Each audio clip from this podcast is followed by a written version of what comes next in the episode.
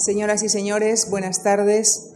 Muchísimas gracias por acompañarnos una tarde más en el marco de este ciclo en el que los relatos historiográficos y las polémicas que han ido tejiendo la historiografía española son los protagonistas de este ciclo. Y en este marco recibimos hoy al profesor Antonio Morales Moya, a quien agradezco en nombre de la Fundación Juan Marc que haya aceptado nuestra invitación.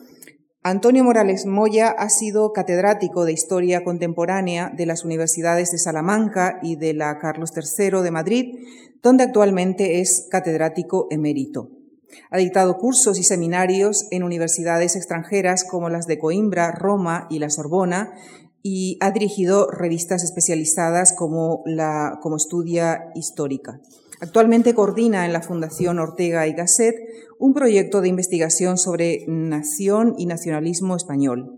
Entre sus publicaciones destacan reflexiones sobre el Estado español del siglo XVIII, historia y posmodernidad, las bases políticas, económicas y sociales de un régimen de transformación 1759-1834, Alma de España, Castilla en las interpretaciones del pasado español, entre otras, y, la última en el espacio político, ensayo historiográfico.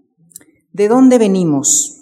La valoración de los cristianos, musulmanes y judíos es el título de la conferencia eh, de esta tarde, en la que dos importantes figuras de la cultura española, Américo Castro y Claudio Sánchez Albornoz, son los protagonistas de una de las polémicas más importantes de nuestra historiografía moderna.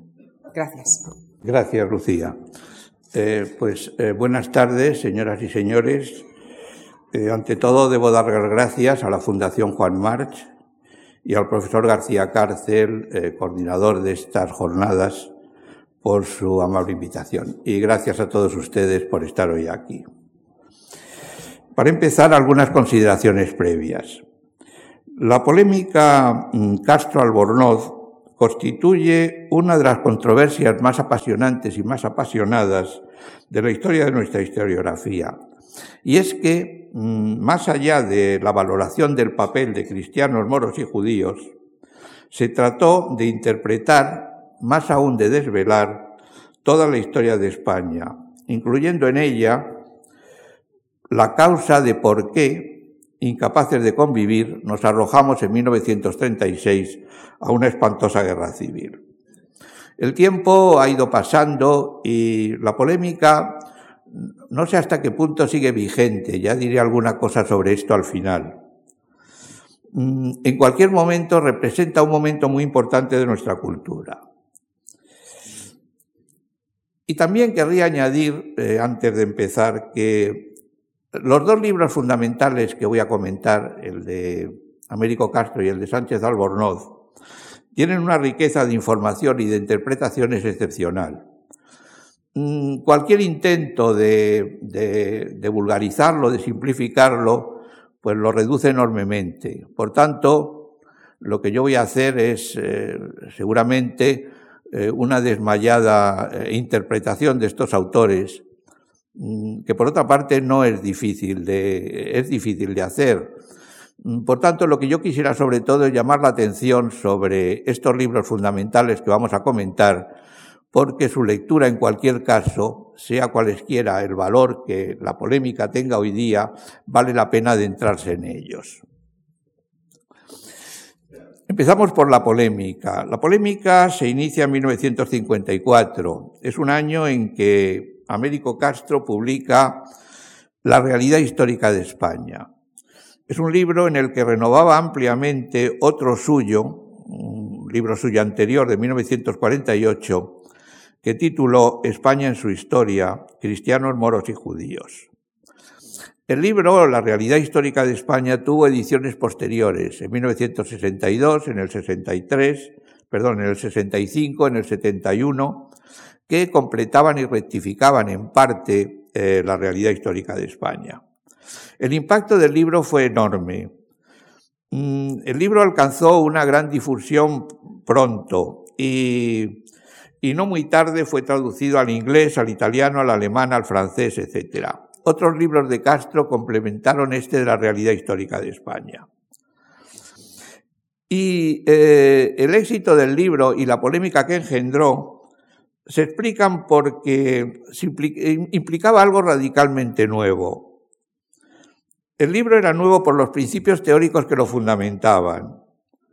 Mm, eh, Castro, más allá del positivismo, influido por las corrientes existencialistas de la época, colocaba en primer término lo vital, la vida. Él dice, es deseable, cuando queremos escribir la historia de una gente, en su caso los españoles, escuchar cómo esa gente siente su existir. Para ello utilizará fundamentalmente una serie de conceptos, eh, morada vital, vividura, integralismo, vivir desviviéndose, etcétera, conceptos que iremos viendo a lo largo de esta exposición. También era una auténtica novedad lo revolucionario de sus conclusiones, como vamos a ver. Pero ¿quién era, quién era Américo Castro? Américo Castro eh, nace en Brasil, se licencia en Granada en 1904, se doctora en Madrid en 1911, estuvo tres años en Francia, en la Sorbona, eh, después estará en Alemania, y en Madrid se relacionó con la institución libre de enseñanza, que fue decisiva en la formación de su personalidad, a través sobre todo de Ginés de los Ríos y de Bartolomé Cosillo. En 1915 será catedrático de Historia de la Lengua Castellana y será el encargado de la sección de eh, de lexicografía en el Centro de Estudios Históricos. El Centro de Estudios Históricos haré después una breve referencia por su trascendencia. En un medio universitario, la Universidad Central, que un autor, Javier Varela, que tiene unas semblanzas muy, muy bien hechas de, de Castro y de Albornoz, en esa Universidad Central que califica este autor de entre lúgubre y pintoresca, el profesor Castro impresiona por su porte y maneras.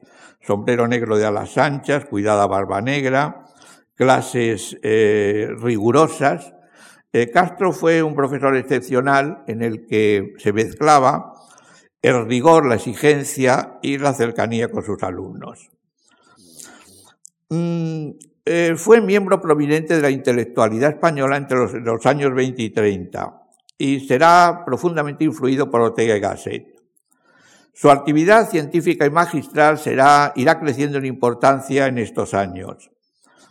Él estudia a Cervantes, Santa Teresa, los erasmistas españoles y diserta en Oxford, Cambridge, en fin, en las principales universidades europeas de la época. Conoció bien el pensamiento europeo, tanto de sociólogos como Durkheim, como eh, filósofos como Bergson o los filósofos del existencialismo, Kierkegaard, eh, Heidegger, eh, Gabriel Marcel, Mascheller, etc. Mm, concluiré este breve apunte sobre la personalidad de Castro señalando eh, algún, algún punto importante para entenderle. En 1934 dimite como miembro del patronato de la Universidad de Barcelona por la cuestión de la enseñanza del castellano, mejor aún por su déficit, y dice, llegará un día en que no se hablará más que catalán en aquella universidad. Dimite pues el 34. La guerra civil cambiará la vida de Castro como la de tantos españoles. Eh, se exiliará primero en Argentina, después en Estados Unidos, eh, dictará clases en diversas eh, universidades americanas para jubilarse en Princeton. He hablado antes del Centro de Estudios Históricos y quisiera hacer un breve inciso porque el Centro de Estudios Históricos fue el ámbito donde profesionalmente se forjó Castro y también Sánchez Albornoz. Allí se conocieron y allí eh, tuvieron una, una buena amistad. El Centro de Estudios Históricos, no hace falta detenerse mucho, eh, se crea en 1910 y tuvo una importancia excepcional. Hay que pensar que allí, pues, eh, dirigieron sus secciones personalidades del relieve de Hinojosa, Gómez Moreno, Altamira, Asín Palacios, eh, Julián Rivera, Ortega Gasset, etc. Y, muchas personalidades de, de, gran relevancia en la vida universitaria y cultural española pasaron por allí. El Centro de Estudios Históricos estuvo muy en la ética y la estética de la institución libre de enseñanza. Jiménez Caballero lo describe como una morada de ascéticas prácticas. Eh, el ambiente era de trabajo riguroso y en el homenaje que allí se rindió a Menéndez Pidal cuando se cumplieron 25 años de, la, de su vida universitaria, eh, Castro dirá, en los 16 años que llevamos de existencia nunca hubo entre nosotros fiesta ni solemnidad, solo afanosa dedicación al trabajo por la conciencia de lo que nos quedaba por cumplir. Ah, en el Centro de Estudios Históricos se forman, por tanto, los dos protagonistas de, la controversia que, estamos viendo. Mm, eh, resalto esto, resalto esto. Todo el trabajo del Centro de Estudios Históricos, que fue extraordinario, tuvo una dirección, una orientación bien marcada por Menéndez Pidal. Se trataba de buscar la tradición, el espíritu, el carácter específico de la cultura española. Entramos ya en el contenido del libro de Américo Castro, La realidad histórica de España. ¿Por qué escribe el libro Castro? Él, él nos dice que, que trató de explicar cómo y por qué llegó a hacerse tan dura y tan áspera la convivencia entre españoles. Mm, ¿Cuál es el motivo de haberse hecho endémica entre nosotros la necesidad de arrojar del país o de exterminar a quienes disentían de lo creído y querido por los más poderosos? En fin, el tema del libro es cómo se llegó a la guerra civil. Y es que para Castro saber historia era encontrar en el presente las huellas del pasado. Para, su tarea, Castro empleará una conceptualización a la que me he referido antes y que, más que exponerla abstractamente, espero que vaya quedando más o menos clara a lo largo de, la, a lo largo de esta exposición. El tema, Castro decía que eh, la raíz de nuestros problemas había que buscarla en la historia y había que, mm, había que formularle las preguntas adecuadas. La primera y más importante es cómo los españoles llegaron a serlo, cuándo realmente puede hablarse de españoles y cómo estos españoles van configurando lo que él llamaba su morada vital. Mm, parte Castro de la existencia de un grupo humano que inicia su andadura en el siglo VIII a partir de la invasión musulmana y que va haciéndose progresivamente consciente de su dimensión colectiva. El horizonte de este grupo, más bien de estos grupos cristianos que se levantan frente a la invasión musulmana, el horizonte era el sur musulmán. Y ese horizonte les llevaba a combatir como cristianos, pues los otros lo hacían como musulmanes. En principio se trata, por tanto, de grupos cristianos. Y esto al margen de que los futuros reinos cristianos pues, eh, sean, sean diferentes, pero en todos ellos se va forjando esa, esa morada vital. En el fondo, esa conciencia de españolidad que se inicia con la reconquista, que aparece, eh, aparece ya establecida claramente en los siglos XI y XII, plenamente cuajada en el siglo XIII. Estos distintos grupos cristianos estaban enlazados unos con otros, había una especie de continuidad interior, y desde Galicia hasta la frontera meridional del Pirineo, al compás con la lenta y dificultosa lucha contra los musulmanes, pues se va forjando, como he dicho antes, esa morada vital hispánica, en nosotros de los españoles. Estos españoles ya no eran ni visigodos ni eran romanos, porque la dimensión de un grupo humano, su dimensión colectiva, no depende de raíces biológicas, sino de la configuración de ese nosotros, de esa morada vital. Para Castro ni San Isidoro era español, sino visigodo, ni Séneca era romano. Perdón, ni Séneca era español, era un romano educado por maestros griegos en las doctrinas estoicas como otros. Mas la reconquista, a medida que se va extendiendo por la península, irá generando una realidad compleja, irá configurando definitivamente esta morada vital a que me refería. Y esa morada vital se constituye con el trenzado, con la articulación de tres pueblos más bien de tres castas definidas por razones religiosas y fundadas en una pureza de sangre, de linaje que es claramente de raíz judía. Estas castas eh, se van entrelazando, eh, estas castas van, eh, cooperan, hay una simbiosis entre ellas, al mismo tiempo que una permanente tensión. Esta sociedad española se estructura orgánicamente, como digo, por la articulación de estas castas que realizan tareas distintas. Tareas distintas, mm, por lo cual las tareas no se valorarán por su importancia para la sociedad, sino que se valoran en función de la casta que les realiza. Así, por ejemplo, eran oficios de moros y por tanto oficios inferiores, el alfayate, el sastre, el alfajeme, el albarbero, el albañil, el alarife, una especie de arquitecto, maestro de obras, el almotacén o contraste de pesos y medidas, el zapatero, etc. Y eran judíos el almojarife, el recaudador de impuestos, tesorero, el médico, el boticario, el astrólogo, etc.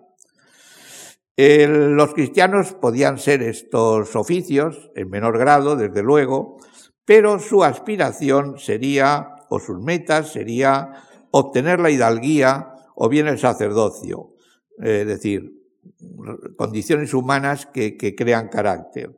En fin, los oficios propios de los cristianos, o su aspiración eh, superior sería eh, lo que se refleja en el dicho iglesia, mar o casa real. Mm, fuera de este marco quedaba el villanaje, el conjunto, esa informe masa de villanos, campesinos, exprimidos por nobles y por, y por judíos, que tenían una permanente aspiración de alcanzar la hidalguía mediante el esfuerzo bélico o mediante el sacerdocio, que era la forma de incorporarse a, a la cima social. Hubo, por tanto, en la sociedad española, plenamente cuajada ya en el siglo XIII, tres formas de vida, noble, técnica o laboriosa. Las tres se dieron en España de forma importante y en teoría, nos dice Castro, hubiera sido posible la configuración de una sociedad en la que estas tres castas de cristianos, moros y judíos se hubieran integrado definitivamente. Por desgracia, dice Castro, no ocurrió así. Al final, eh, esta convivencia se quebró. Mm, es verdad que se había creado una red profunda de intereses. Muchos judíos y conversos se habían casado con familias, habían entroncado con familias nobles, y esto hasta el siglo XV, el tema de la pureza de sangre no había sido realmente un problema. A partir de esta época sí lo será.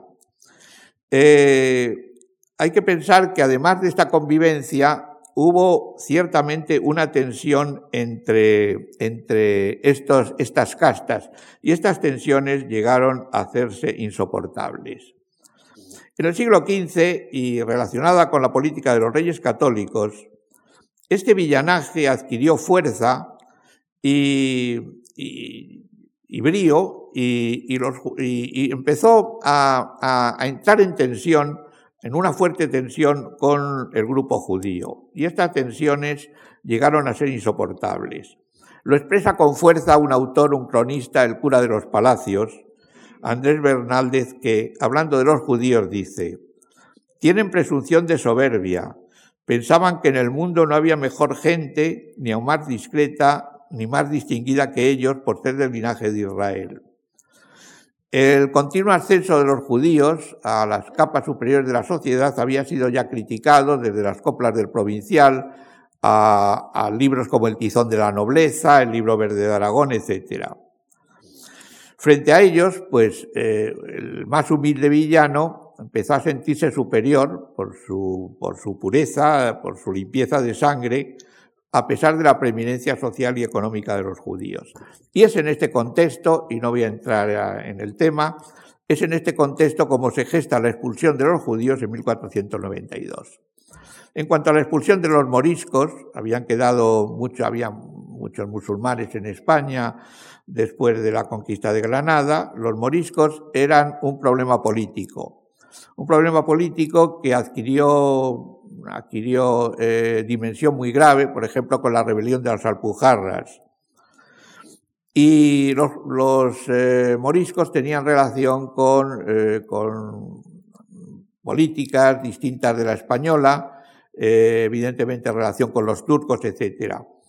La razón exacta de la expulsión no está del todo clara. Los expulsados en 1610, como he sabido.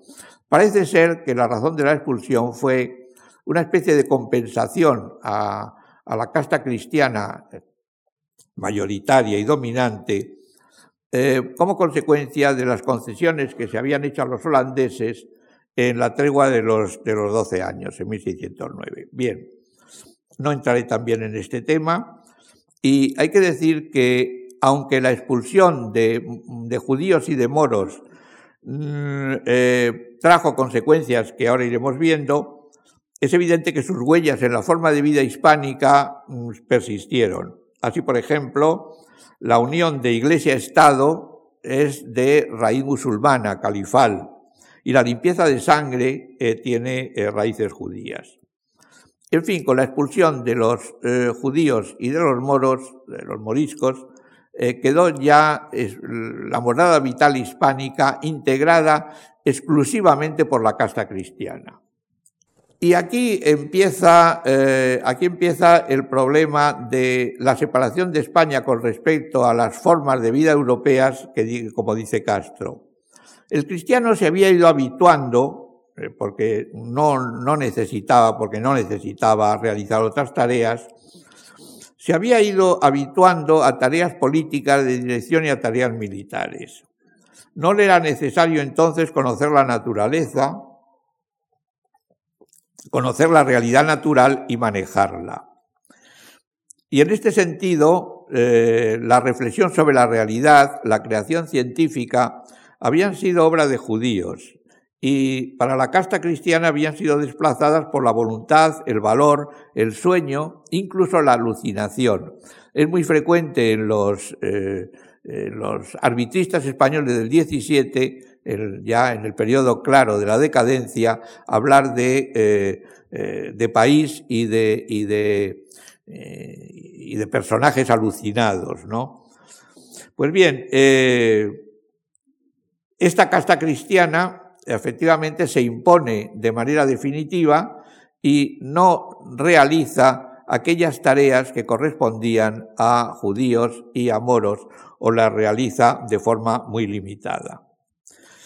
Eh, como consecuencia de esto, para Castro, España se aleja de, la, eh, de una Europa moderna, de un mundo moderno que estaba fundado precisamente en la victoria del hombre sobre la naturaleza, sobre sus obstáculos. Y comienza así un proceso de progresiva decadencia, lo encontramos eh, claramente en el 17, eh, y mm, se produce lo que, lo que Castro llama eh, vivir desviviéndose, es decir, empezará a producirse un, un rechazo importante a medida que va pasando el tiempo de ciertos periodos de la vida del país. Castro señala el papel que en esta sociedad eh, ya dominada con exclusividad por la casta cristiana jugarán los conversos. Destaca el papel de estos conversos o descendientes de conversos en la España moderna. Descendientes de judíos habían sido Alonso de Cartagena, los Santa María, Fernando de Rojas, el autor de la Celestina, Luis Vives, Fray Luis de León, Mateo Alemán, Santa Teresa, etc. Para Castro, la morada vital española constituida de esta suerte, eh, la desaparición realmente de la casta judía nos había dejado fuera de este tipo de tareas científicas esenciales en la Europa moderna, nuestra morada vital no se alterará en los siglos posteriores, porque fenómenos como la ilustración serán superficiales, no, calarán suficientemente. Y la decadencia española se prolongará en los siglos XIX y XX. Eh, y no experimentará en este sentido cambios esenciales. La historia española, por tanto, se alza así sobre una profunda inseguridad. Él habla de vivir desviviéndose. Con esto quiere decir, eh, me refería yo antes, que ha sido frecuente en nuestra historia lo que no ocurre en la historia de otros países, que eh, personajes, personalidades importantes hayan rechazado eh, periodos enteros de nuestra vida histórica. Por ejemplo, Giner de los Ríos en 1905 hablaba de España como un pueblo amputado de la historia hace más de tres siglos. Y lo repite Ortega en 1910. Gravitan sobre nosotros tres siglos de error y desorden. Incluso en un decreto de Falange de 1937, por el que se establecía la gran orden imperial del yugo y las flechas, decía, hace cerca de tres siglos que el ser de España agoniza. Y un importante prehistoriador catalán, Bosch Impera, llegará a decir que todos nuestros problemas desde los reyes católicos o más atrás se han solucionado mal. Estas son, por tanto, las tesis esenciales de Castro, repito, eh, sin duda alguna vulgarizadas. Eh, Castro, el libro de Castro, todo esto les pone con una enorme riqueza de matices, con una inmensa densidad cultural y realmente, pues como digo, recomiendo su lectura. Pero en lo esencial, esto es lo que viene a señalar. Es a partir del exclusivismo de la casta cristiana cuando se rompe o se crea una, nuestra morada vital, nos aleja profundamente de una Europa preocupada sobre todo por los problemas científicos, los problemas de dominio de la naturaleza, etcétera. Y en España esto no es una, no adquiere importancia porque eran tareas que habían venido realizando los judíos. La ruptura de esta simbiosis o de esta relación entre las castas nos alejará en Europa, de Europa. Ahora hay que señalar que Castro, eh, tiene una cierta ambigüedad con respecto a nuestro pasado, porque si bien critica esta, esta historia que nos ha llevado a separarnos de Europa, por otro lado tiene una profunda admiración por los logros de esa casta cristiana, por su valor, por sus creaciones culturales, por sus empresas en América y en Europa, etcétera. Es decir, tiene una posición ambigua entre el rechazo y la admiración. Bien, Pasamos entonces a la exposición de las tesis de Sánchez Albornoz que difieren radicalmente de las de Castro. Evidentemente, la realidad histórica de España produjo una polémica en la que intervinieron figuras muy importantes de nuestra cultura, hispanistas destacados, etc. Pero de los antagonistas de Castro, el más importante fue Claudio Sánchez Albornoz. Eh, eh, Sánchez, Albornoz publica en 1956 el contrapunto de la realidad histórica de España, el libro España, un enigma histórico. ¿Por qué don Claudio se lanzó? Y cuando digo se lanzó no exagero nada, lanza en riste a la palestra. Nos lo ha contado muchas veces. Me dispuse a leer la obra de Castro con ánimo propicio y con esperanzadora confianza, habían sido muy amigos, pues era grande y, el crédito que merecían el saber y la inteligencia del autor. Pero muy pronto empecé a sorprenderme de la desmesura y lo hiperbólico de las tesis de Castro, y ante la debilidad de sus cimientos, las fallas de su método histórico, etcétera, etcétera. Entiende Sánchez Albornoz que Castro conocía muy bien la literatura española, pero no tenía en cuenta la geografía del país y desconocía el trasfondo económico y por ende social y político en la vida de la comunidad nacional. En un primer momento de la polémica dijo Sánchez Albornoz, deseo vivamente que, eh, que las cañas no se tornen lanzas y he de esforzarme por lograrlo. La polémica, sin embargo, fue muy dura. Eh, el enfrentamiento fue, fue tenso eh, y a veces los lanzazos apuntaron bajo. Sin embargo, cuando murió Castro, don Claudio dirá eh, en su necrológica, levanto la celada, envaino la espada y con la lanza en tierra me uno a quienes acompañaron en el duelo. Bien, ¿cómo era Sánchez Albornoz? Sánchez Albornoz nace en Ávila en 1893 y muere un siglo después en la misma ciudad. Eh, él eh, se había formado como Castro en el Centro de Estudios Históricos y era realmente un hidalgo castellano por temperamento, era apasionado. Eh, Carlos Seco nos lo describe en 1975 con la figura y la prestancia de un Quijote tallado en marfil. Era un polemista ardoroso y le gustaba. Polemizó con Mayer sobre el origen de las beetrías, con Brunner sobre los orígenes del feudalismo y con muchos otros. Eh, las polémicas de, Sánchez Albornoz tenían el aire de justas entre caballeros. Él dice, romper una lanza, entrar en liz, son expresiones que emplea eh, una y otra vez. Tuvo una actividad política muy destacada, fue hazañista y fue eh, el diputado que cuando se discutió en las Cortes de la Segunda República el Estatuto catalán, eh, pues fue el encargado de hablar en nombre de su partido. Mm, él, eh, él trató de conciliar el hecho diferencial catalán con la unidad de España, a la que definió como unidad étnica, unidad geográfica, unidad cultural y unidad de destino. Y él criticó mucho el que la descentralización de la enseñanza superior, que creía que era muy negativa o una verdadera amenaza para la homogeneidad nacional. Fue, como digo, diputado por, por Acción Republicana, fue ministro de Estado, fue rector de la Universidad Central y cuando estalla la guerra civil era embajador en Portugal.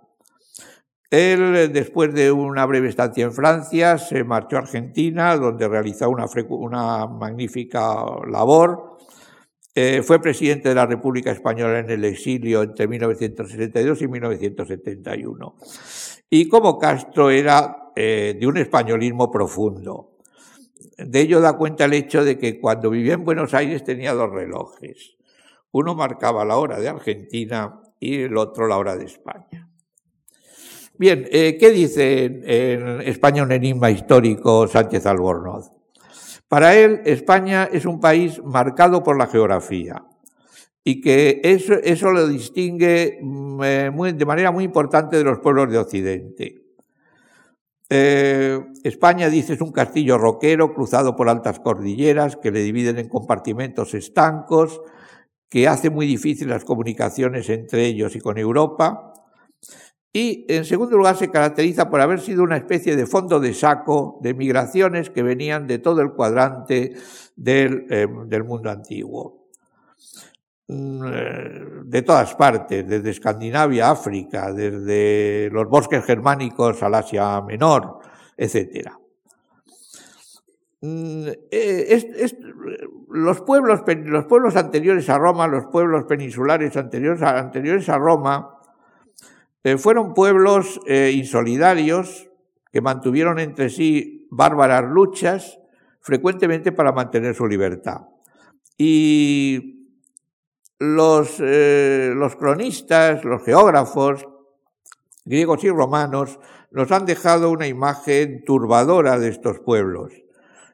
Tito Livio, Pompeyo Trogo, Plinio, etcétera. En estos pueblos, dicen, se conjugaba el amor a la libertad, el espíritu belicoso, el desprecio por la vida, la sobriedad, la vehemencia cordis, es decir, el, apasionamiento, el sentido religioso. Eh, Roma necesitó dos decenios para someter las Galias y dos siglos para someter a los hispanos. Se irá forjando así, es idea clave en Sánchez Albornoz, una herencia temperamental, una herencia temperamental que constituye, por un lado, la raíz más, la raíz más profunda de, o más remota de, de nuestra historia, y al mismo tiempo un potencial en estado latente que el curso de la vida de la comunidad permite y a veces fuerza a resurgir. Una herencia temperamental, por tanto, que nos marca. Roma, la ley y la paz romana se imponen en Hispania, eh, pero no modifican esencialmente nuestro, nuestra herencia temperamental.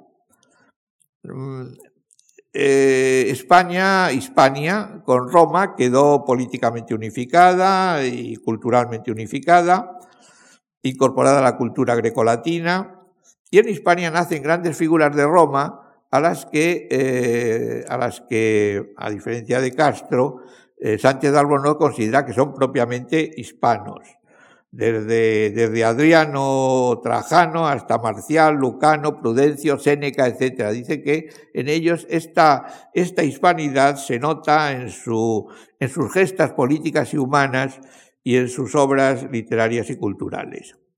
La caída de Roma revitalizará esta herencia temperamental hispana tan dura. Eh, Los visigodos tardaron décadas y décadas en someter a los pueblos del norte, astures, cántabros y vascones. Pero los visigodos establecen en España un primer estado unificado. Ahora bien, este estado visigodo se ve desgarrado por luchas internas. Estas luchas terribles para, para alcanzar el trono, este placer de poner reyes, el, el pseudo Fredegario le llama eh, morbo gótico. ¿eh? Y, es un estado que vivió entre la arbitrariedad y la impotencia. Con todo, bueno, pese a los intentos de la Iglesia en la segunda mitad del siglo VI de encauzar este estado visigótico. ¿En qué hubiera concluido este, este naciente estado gótico? Pues no lo sabemos. Pero el año 711 los árabes llegan a España, llamados precisamente por la facción que había perdido la última guerra civil visigótica. Sánchez Albornoz dice que la conquista musulmana es el, gran desastre español, el instante decisivo y peor de nuestra historia. España, dice, quedó apartada de los pueblos de Occidente, lejos de las tradiciones grecorromanas, cristiana y germánica, y eh,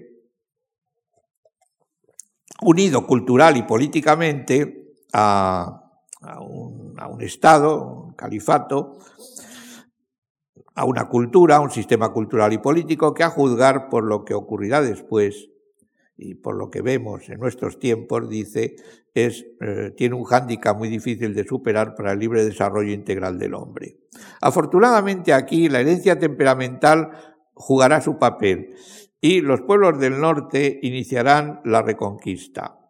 Eh, esta herencia temperamental no había, desaparecido con, con, los romanos y los visigodos, y a partir del eh, levantamiento de los pueblos del norte se inicia la reconquista. Una lucha de ocho siglos que tendrá dramáticas consecuencias eh, eh, para la articulación política española, porque quienes se levantan eh, pues son, eh, por un lado, en Asturias, por otro lado, la marca hispánica, los condados pirenaicos, Navarra, etc.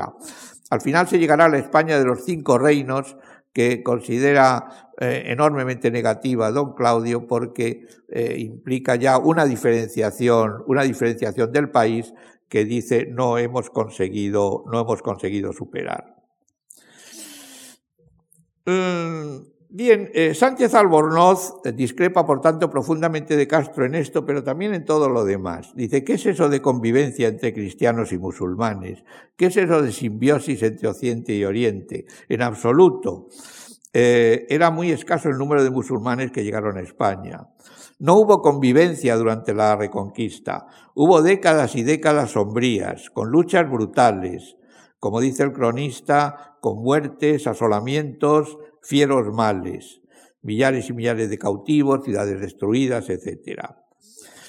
Mm, la violencia permanente de la Reconquista pues acentuará, por supuesto, nuestra herencia temperamental eh, y acentuará también una dimensión religiosa permanente en el país desde los pueblos anteriores a Roma.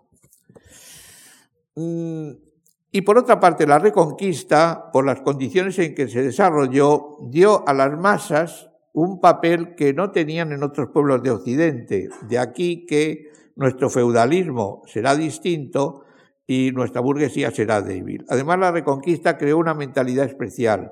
A la riqueza no se llegaba por el trabajo, sino por la guerra, de una manera súbita, etc. Realmente el Quijote ilustra esto. La trama general del Quijote es un caballero que seduce a un labrador con el, bueno, con, la promesa del gobierno de una ínsula.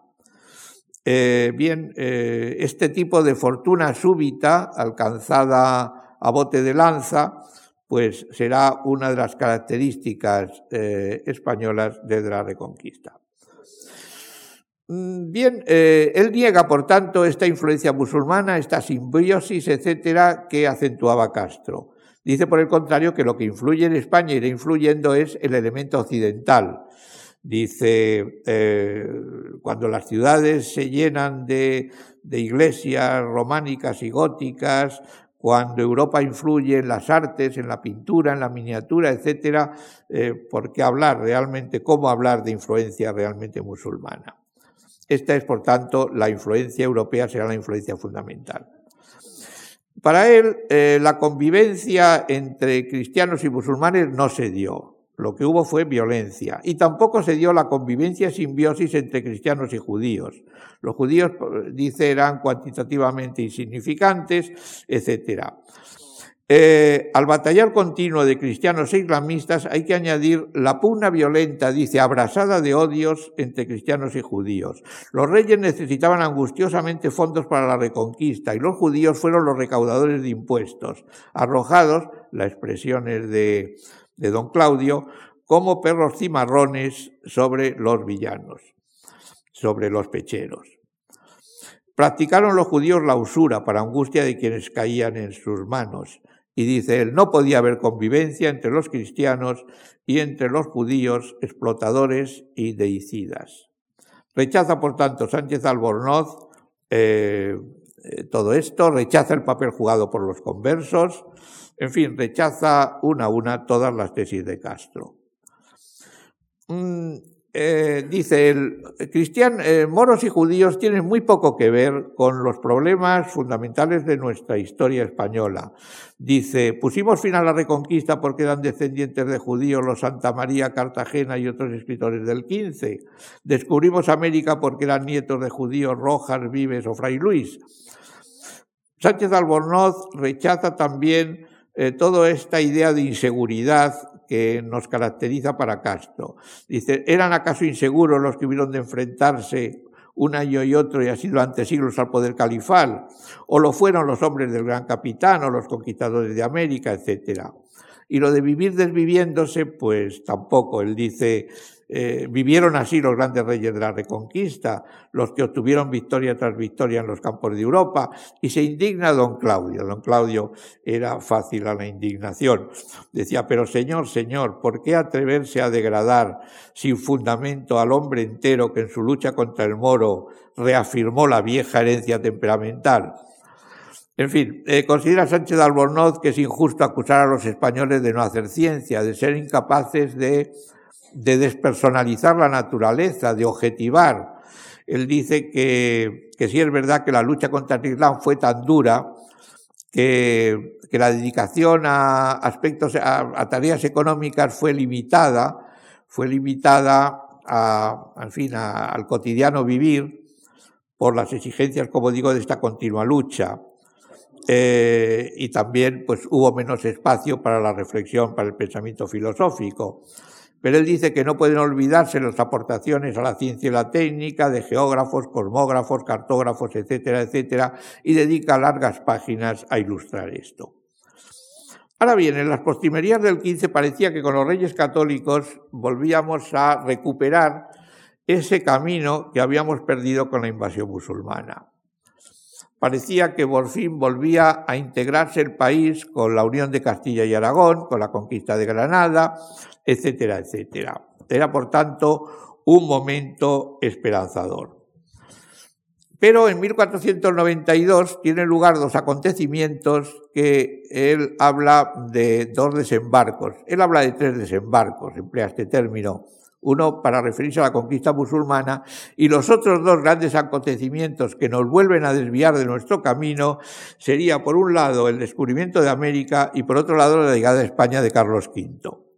El descubrimiento de América brinda a españoles una prolongación de la vida de aventuras y de logros económicos súbitos, eh, prolonga el desprecio por el trabajo manual y con Carlos V nos enfrentamos en largas y costosas guerras en Europa, prolongando además este carácter divinal de la guerra propio de la reconquista, ahora en lucha contra protestantes y turcos.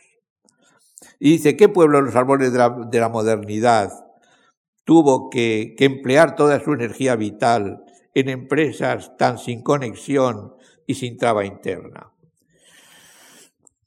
Bien, eh, es por tanto a partir de, estos dos acontecimientos como de nuevo pues, la labor de, integración del país, la labor de dedicarse a tareas de reconstrucción, etcétera, eh, pues eh, desaparecen y llega todo el periodo de la decadencia del siglo XVII, etcétera, etcétera. Es verdad que en 1800, con la Ilustración en el siglo XVIII parece que volvemos otra vez al buen camino. Es un periodo en el que se avanza, quizá con lentitud, pero se refuerza el Estado, la identidad nacional se fortalece, se robustece la economía, la población crece, etc. La España de Carlos III es muy distinta a la de Carlos II. Pero de nuevo España vuelve a tener mala suerte, dice don Claudio. Y llega la invasión napoleónica. Los españoles se lanzaron contra el invasor sin dejarse abatir por las derrotas con el mismo heroísmo que contra los romanos. Las consecuencias de la guerra de independencia fueron terribles. España quedó destrozada y además se, generaron gérmenes de discordia, se inicia la pérdida de América consolidada a partir de 1824 y la oposición entre absolutistas y liberales se vivirá en un clima de violencia y de desprecio por la vida total. Esta lucha que ensombrece el 19 se prolongará en distintas formas también en el 20. Y en fin, la furia homicida con que los españoles se enfrentaron entre 1936 y 1939, pues eh, prueba que nuestro primitivo estilo de vida, esta terrible herencia temperamental, florece o florece, vuelve a aparecer cuando se rompen los diques de nuestra trabajosa convivencia. Bien, estas son las tesis de, eh, de Castro y de Sánchez Albornoz. Repito, es difícil exponerlas, por supuesto, con la riqueza de contenidos que realmente tienen estas dos obras que, he mencionado. Y, bueno, me parece del mayor interés eh, poder leerlas. Querría terminar con unas conclusiones. Mm, la primera sería la guerra civil como fondo de la polémica el temor a su repetición. Esto está en el fondo de los dos, porque al final Castro y Albornoz, que difieren en tantas cosas, pues se parecen en no pocas. Castro vivió sus últimos años angustiado, con la penosa impresión de que el volcán abierto en 1936, el volcán abierto en 1936, eh, pues podía volver a abrirse, podía volver a entrar en erupción. Y él decía, el pueblo español tiene un depósito de energía inflamable a poco que se le provoque.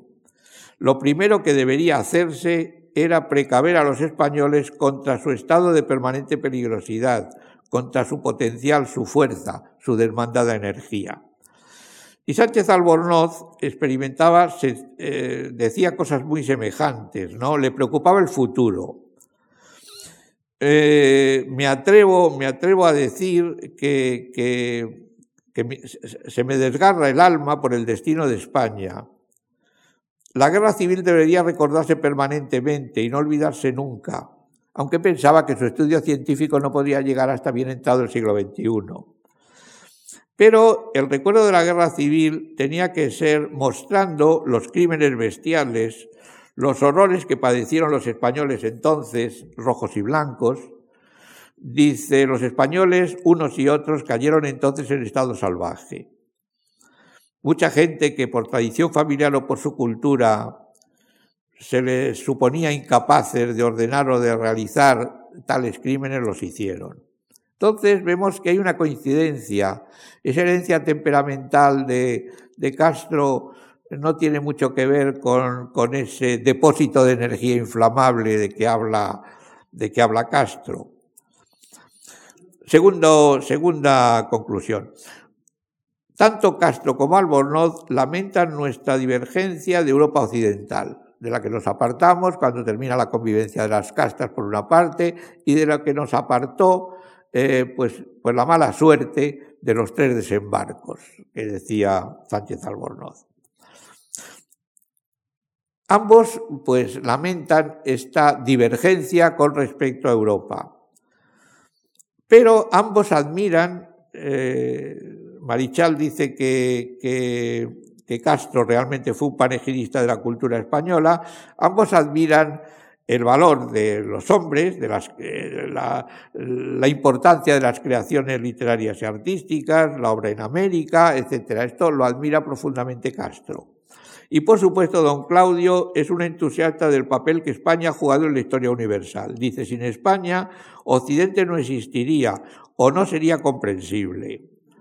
Fue escudo y centinela contra el Islam, defensa contra el turco, descubridor de América, y defenderá siempre los valores del espíritu. Los españoles, dice, miraron al cielo con los pies en la tierra. Bueno, ambos amaron a España por encima de todo. En tercer lugar, eh, evitar la repetición de nuestra, de nuestra gran desgracia que fue la guerra. Ellos escribieron en el fondo para evitar la repetición de aquello y mantuvieron abierta la esperanza y para ello recurrieron a la historia. Eh, Castro creía que nuestra cultura tenía que ser desvelada, tenía que ser iluminada y esto es lo que él intentó hacer. Y con ello eh, Castro se reconstruía a sí mismo después del trauma de la guerra.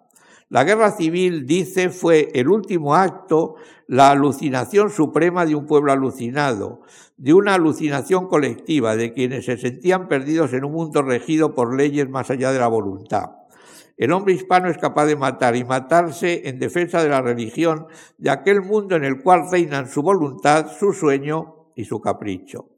La guerra civil española fue la lucha entre la vieja religiosidad de una casta petrificada por siglos y un ensayo de nueva religiosidad de creación de otra, de otra órbita, eh, otra órbita trascendente en la que se coordinaría eh, pues, eh, un proyecto utópico anarquista o comunista de felicidad universal.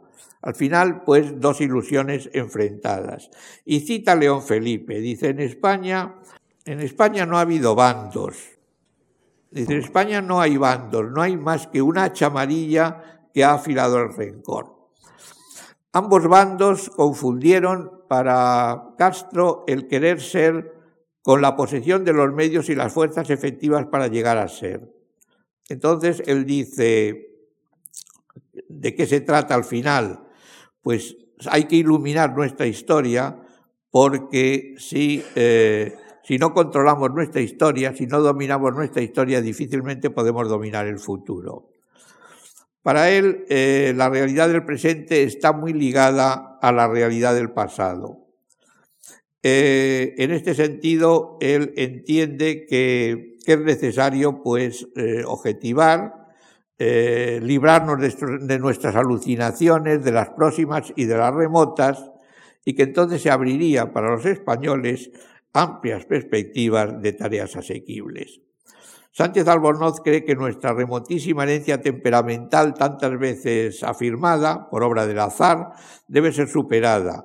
Y para ello debemos conocer nuestra auténtica historia, no la de Castro, dice él, que lleva al pesimismo, cree que hay que corregir y superar nuestra herencia, esta herencia tan lejana, porque no hay taras que no se curen. Debemos reforzar nuestra unidad histórica, la unidad histórica y de destino que existe entre cuantos habitamos la península. Nuestras fallas temperamentales pueden ser vencidas por una inteligente acción colectiva siempre que la conciencia histórica de la colectividad ponga tenso los resortes del quehacer nacional.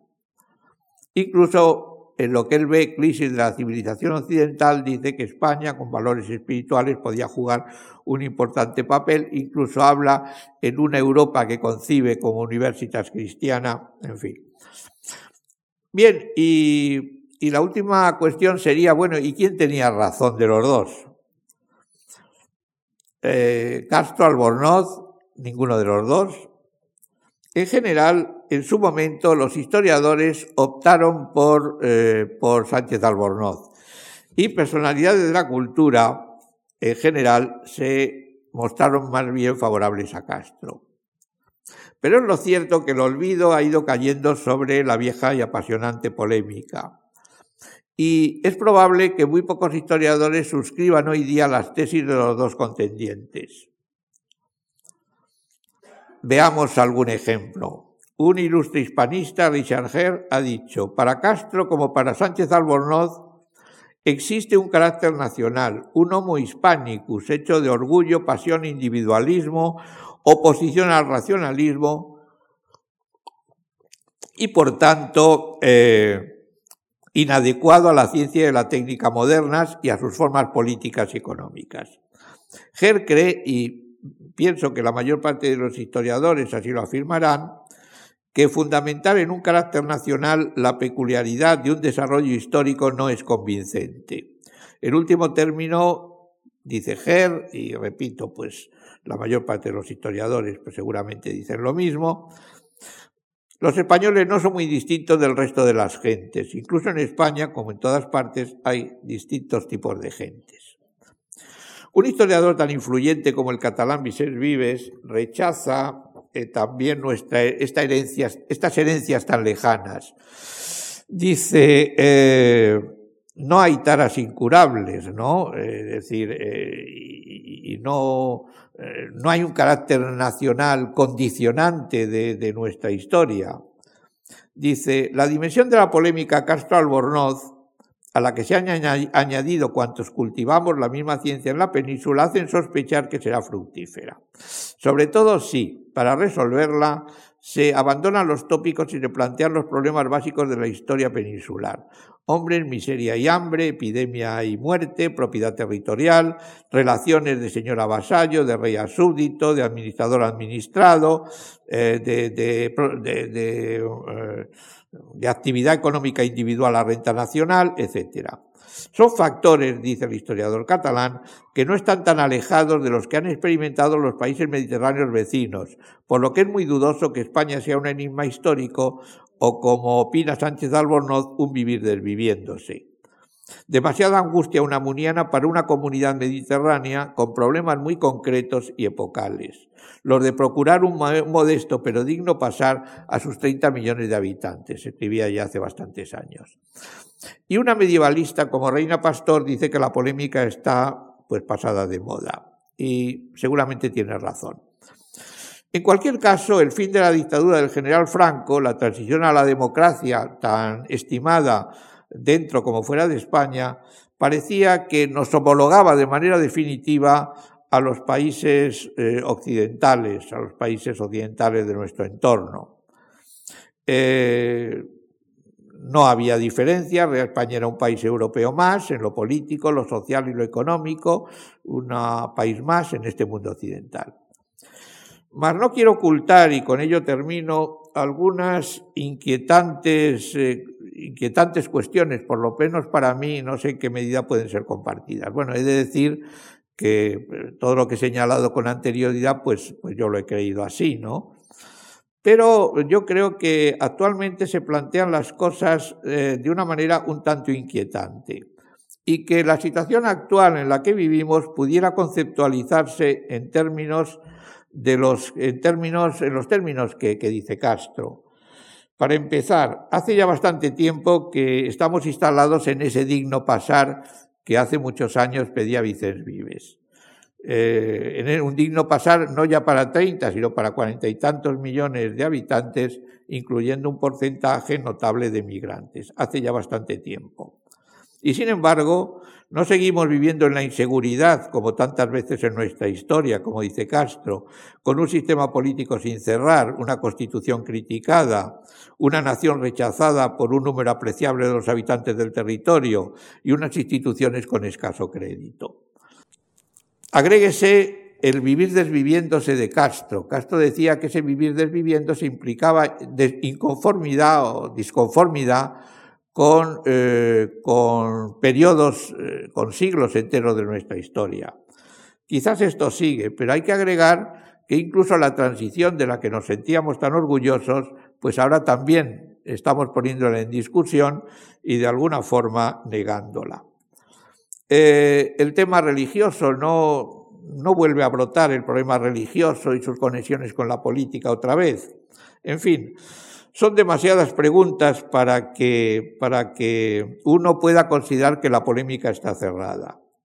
Es posible que la polémica está cerrada, pero lo que yo creo, desde luego, es que los problemas eh, que plantearon esta polémica, pues en mi opinión, siguen abiertos.